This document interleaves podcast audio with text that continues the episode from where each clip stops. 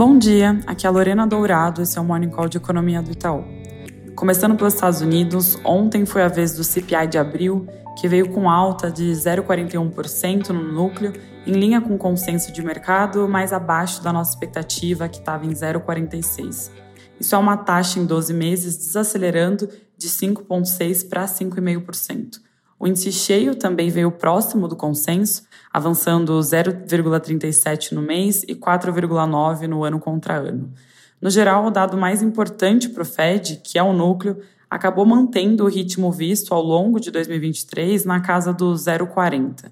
Então, ainda é um nível incômodo, mas vale ressaltar aqui que a abertura foi benigna. Uma boa parte da pressão veio de carros usados, algo que não deve durar, e o lado de serviços, principalmente habitação, surpreendeu para baixo. O mercado se atentou a isso e reagiu bem à composição, com fechamento dos juros futuros americanos e alta de papéis mais ligados à economia local.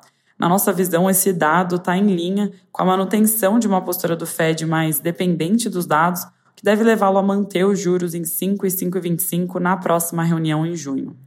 Na Europa, saiu a pesquisa de expectativa do consumidor de março ela mostra a expectativa de inflação no horizonte de três anos subindo 0,5% para 2,9%, o que acende a discussão de um aperto monetário do ECB ainda em curso na direção de mais duas altas de 25 pontos base, consistente com o nosso cenário. Para fechar internacional, daqui a pouquinho, às 8 horas, tem decisão de política monetária na Inglaterra e o BOE deve entregar uma alta de 25 pontos base, levando a taxa de juros básica a 4,5%. A decisão pode ser dividida de novo, com dois membros votando pela manutenção e o restante pela alta. Sobre os próximos passos, o comunicado deve indicar outra subida de juros num contexto em que a inflação e as pressões salariais seguem elevadas. Aqui no Brasil, a produção industrial cresceu acima das expectativas em março e próximo do nosso número, mas ainda assim o saldo foi o primeiro TRI de estabilidade.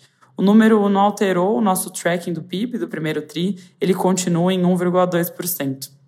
Apesar dessa estabilidade, o comportamento da indústria extrativa e de transformação foi bastante ambíguo nesse primeiro trimestre. A primeira cresceu 3%, enquanto a segunda caiu 0,3%. Para os próximos meses, a gente não espera nada brilhante para a produção industrial, já que os juros altos andam machucando bastante o setor. Por fim, caminhando para o noticiário local, teve entrevista do diretor do BC, o Diogo Guilhem, para o jornal o Globo, onde ele reforça um pouco a mensagem da ata de que agora a gente está na segunda etapa do combate à inflação, que é a parte de serviços e núcleo, e que tende a ser mais custosa, mais demorada. E, como resultado, o BC não pode ter pressa para cortar juros. Ou seja, aquela ideia de paciência e serenidade que o Copom já vem falando na sua comunicação, que conversa bastante com a nossa visão de corte de juros, começando só na reunião de outubro para novembro. É isso por hoje, bom dia!